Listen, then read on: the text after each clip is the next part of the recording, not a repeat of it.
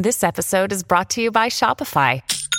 Forget the frustration of picking commerce platforms when you switch your business to Shopify, the global commerce platform that supercharges your selling wherever you sell. With Shopify, you'll harness the same intuitive features, trusted apps, and powerful analytics used by the world's leading brands. Sign up today for your $1 per month trial period at shopify.com slash tech, all lowercase. That's shopify.com slash tech. Sign up to The Economist for in depth curated expert analysis of world events and topics ranging from business and culture to science and technology. You'll get the weekly digital edition, online only articles, curated newsletters on politics, the markets, science, culture, and China, and full access to The Economist Podcast Plus. The Economist is independent journalism for independent thinking. Go to economist.com and get your first month free.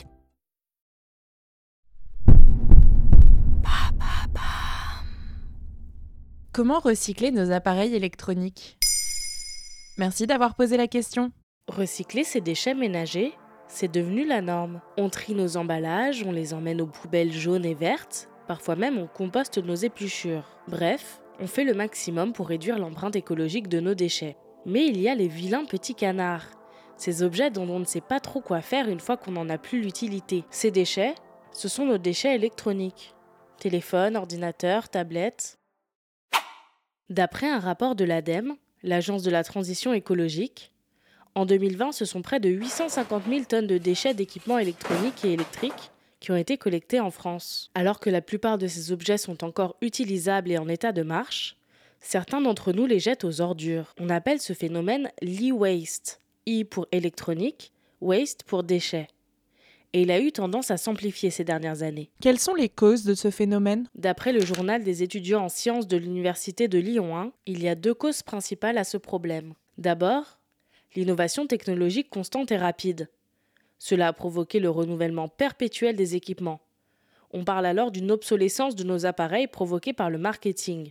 Même si notre smartphone est en parfait état, on va en changer pour un modèle dernier cri. De plus, il y a l'obsolescence programmée. Les géants de la tech programment à coup de mise à jour et de nouvelles applications la date de péremption de leurs produits. Par exemple, en empêchant certains modèles plus anciens d'accéder aux mises à jour, on se retrouve très vite avec un smartphone incapable de faire tourner des applications, le rendant inutilisable. Enfin, inutilisable, pas vraiment. Le téléphone peut toujours remplir ses fonctions principales. Mais dans un monde hyper connecté, difficile de revenir à un appareil qui ne peut qu'envoyer des messages et passer des appels. Et les conséquences de tout ça? En 2019, d'après un rapport des Nations Unies, dans le monde, sur les 53 millions de tonnes de déchets électroniques produits, seuls 17% ont été recyclés. On estime que dans les pays à haut revenu, 8% se retrouvent à la poubelle. Ils contiennent en plus des substances toxiques pour l'homme et la nature, comme le mercure, le plomb ou encore des polychlorobiphényles. Que faire de mes déchets électroniques alors? D'abord, vous pouvez privilégier le reconditionné au lieu du neuf. Cela réduit considérablement l'empreinte carbone et les déchets. Dans l'autre sens, si vous ne voulez plus de votre appareil, revendez-le à des spécialistes du reconditionné pour lui offrir une seconde vie. Également, de nombreux fabricants offrent désormais la possibilité, comme pour les voitures, de reprendre votre ancien appareil au moment d'en acheter un nouveau. Si l'appareil n'est pas en état d'être repris, ne le jetez surtout pas à la poubelle et renseignez-vous auprès de votre commune. Elle saura vous dire quoi faire et vous dirigera vers un point de collecte où vos objets pourront être recyclés.